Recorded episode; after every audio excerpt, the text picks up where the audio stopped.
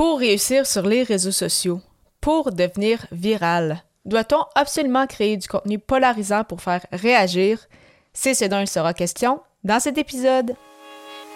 Les médias sociaux en affaires est votre rendez-vous hebdomadaire pour en connaître davantage sur les différents réseaux sociaux et les plateformes de création de contenu dans un contexte d'affaires. Chaque semaine, je, Amélie Delebel, répondrai à une question thématique qui vous permettra d'appliquer concrètement ces conseils pour votre entreprise. C'est parti!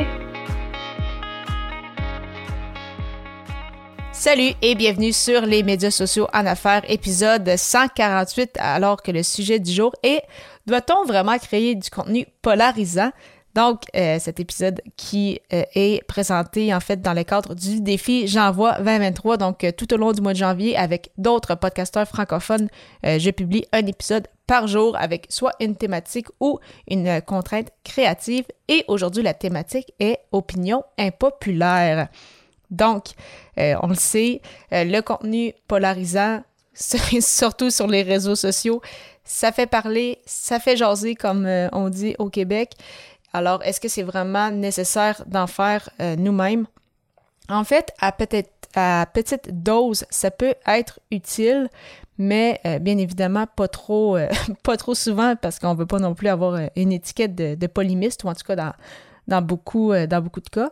Mais c'est ça, ça ne veut pas dire que vous ne pouvez jamais dire une opinion un peu contraire, par exemple, à euh, qu'est-ce qui se passe dans ton milieu. Donc, s'il y a quelque chose dans ton milieu que beaucoup de gens pensent ou agissent d'une telle façon et de ton côté, non, eh bien, si tu as quand même des arguments ou des statistiques ou euh, des faits intéressants pour euh, justement expliquer ton point de vue, eh bien, c'est super, c'est tant mieux. Il y a peut-être plusieurs personnes qui vont justement connecter à ça et donc vont peut-être décider d'aller vers toi plutôt que vers tes certains d'autres personnes dans, dans, ton, dans ton domaine.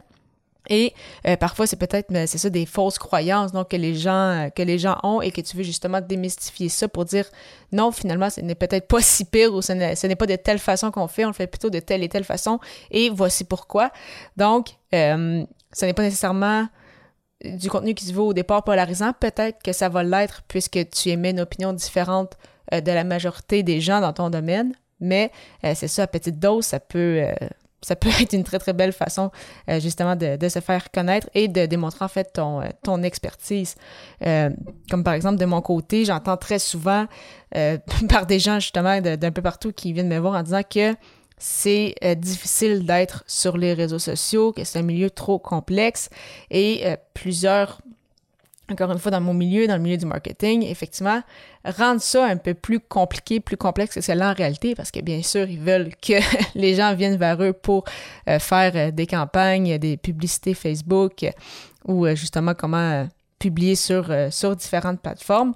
Mais en réalité, quand vraiment on prend le temps de, de s'asseoir et de regarder tout ça froidement, c'est quand même relativement facile de comprendre tout ça.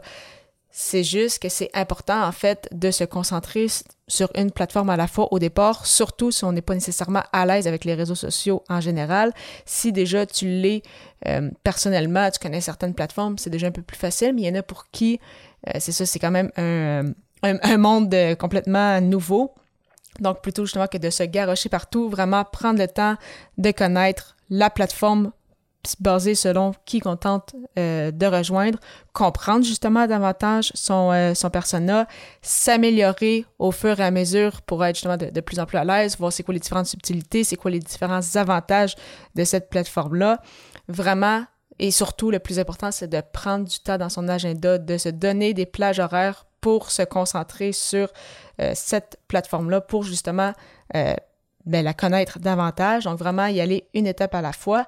Et par la suite, une fois qu'on est à l'aise, qu'on a euh, réussi à mettre dans notre agenda le, temps nécessaire à peut-être justement publier sur euh, Facebook, exploiter Facebook le mieux possible, Instagram, euh, peut-être apprendre à faire des reels, sur LinkedIn, justement essayer de faire un peu plus de storytelling, donc, et utiliser, c'est ça, les différentes fonctionnalités de chacune des plateformes.